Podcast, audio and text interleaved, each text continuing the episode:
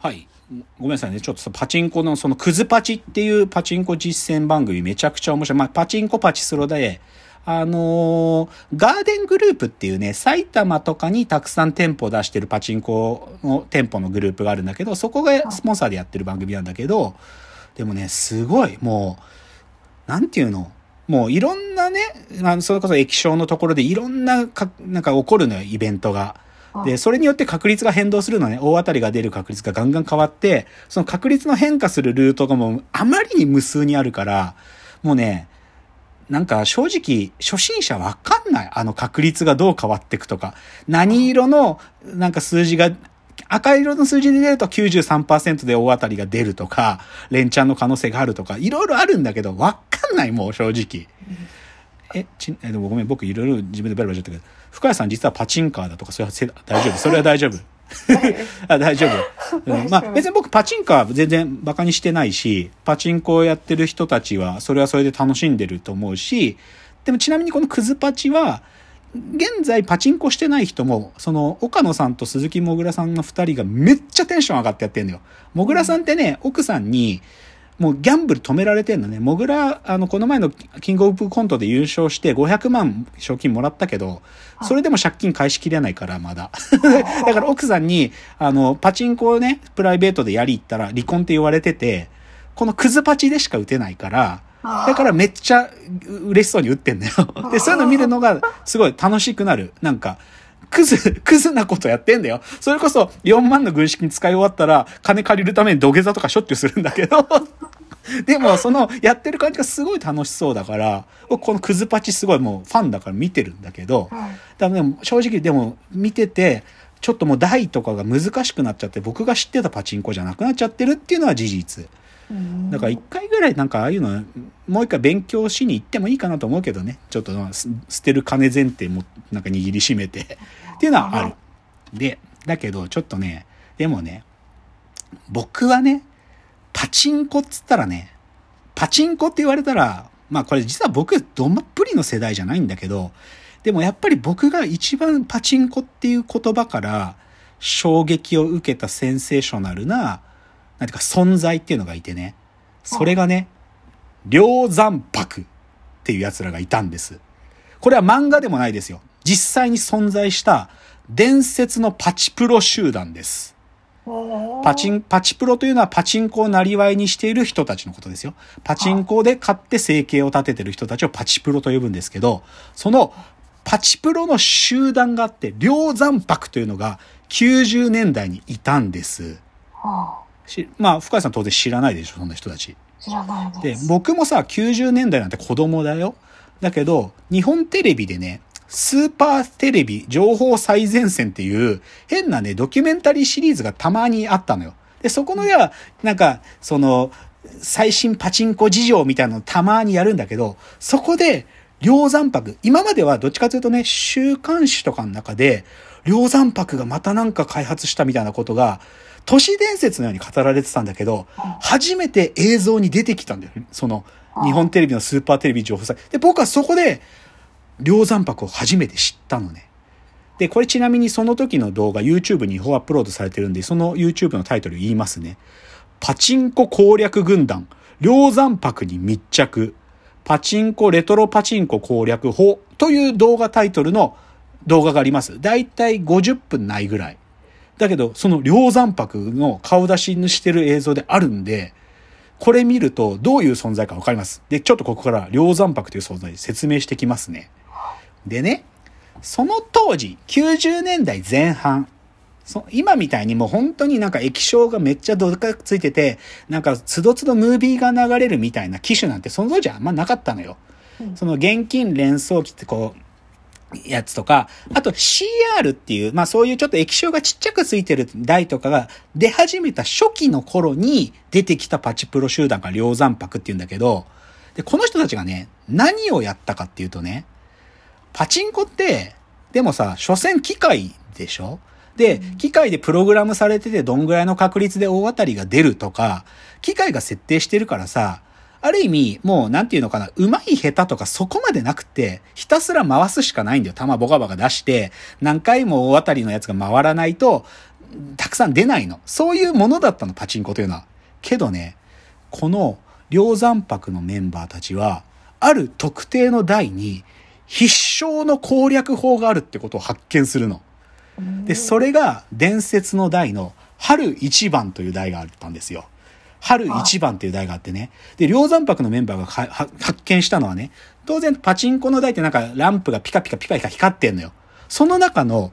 一つ奥の方にあるちっちゃいランプがあって、それが、そのでっかいランプとかビカビカ光ってるのとはちょっとずれた形で点滅してるのがあるのね。で、その点滅と同期するように大当たりのチェッカーに弾が入ると、100%で大当たりが出るんです。つまりね、やっぱり機械だから、その機械の中の何かが大当たりが生まれるその周期にシンクロする場所がちょほんのちょっとどこかにあるんだってことに気づくのよ、梁山泊の。で、それを、その点滅と一緒のタイミングで弾が入るように、ひたすら訓練した連中なの、こいつらは。だから彼らが発明したのがね、止め打ちっつうんだけど、パチンコってこう、そのギアみたいなのこう回してペンペンペンペンって常時弾をポカポカ打ち続けるのが基本の打ち方なのよ。なんだけど、梁山泊が開発したのが、止め打ちっつって、一個一個弾、ピン、ピン、ピンって打つの。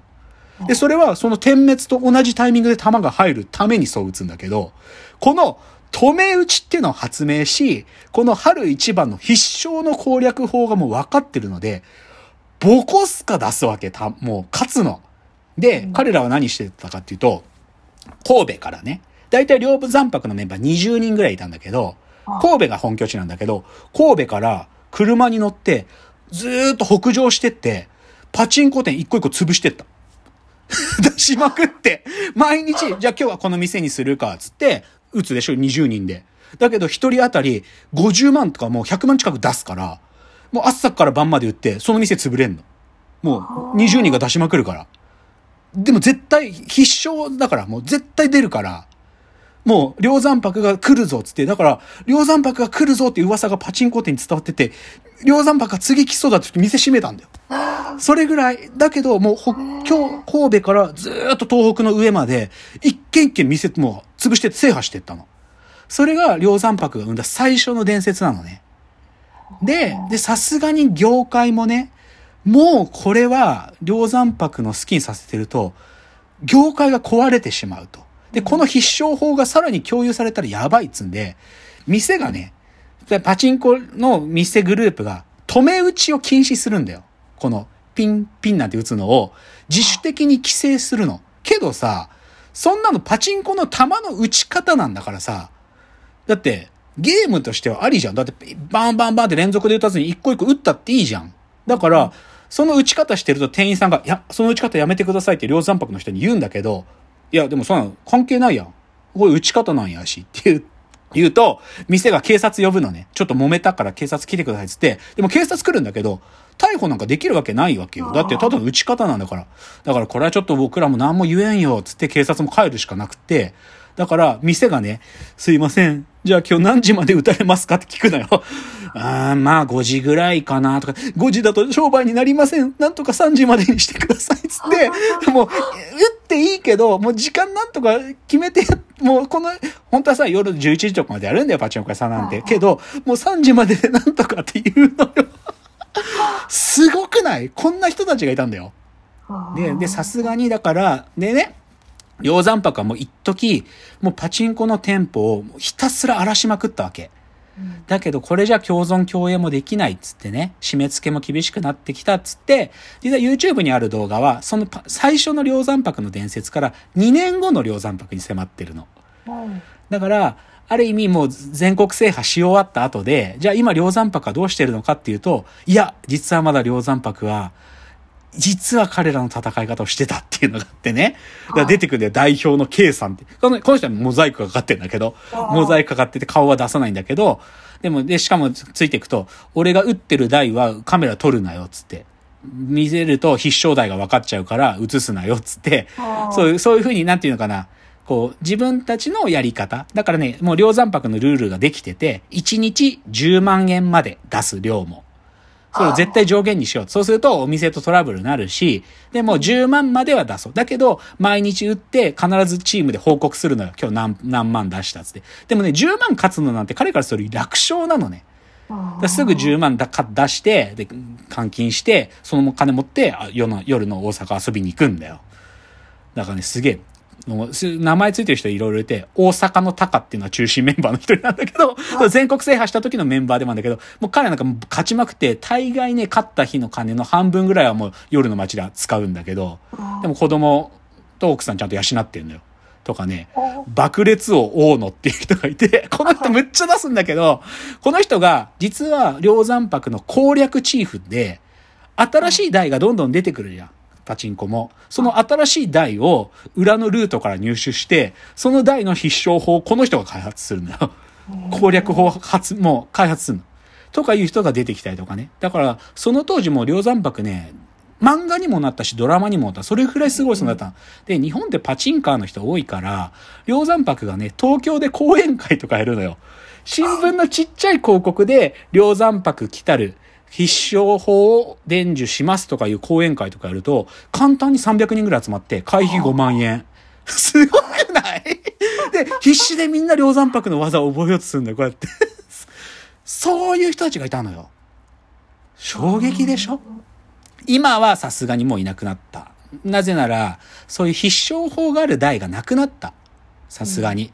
パチンコメーカーもバカじゃないんで、もうそういう必勝法がもう読み取れたりするような台はない。基本的にはね。だけど、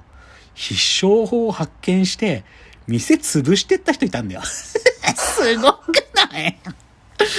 で、伝説のパチプロ集団、梁山泊、僕大好きなんで、梁山泊の動画未だに超見るんで、ちょっとぜひご紹介したかった。じゃあ今日最後のチャプターです。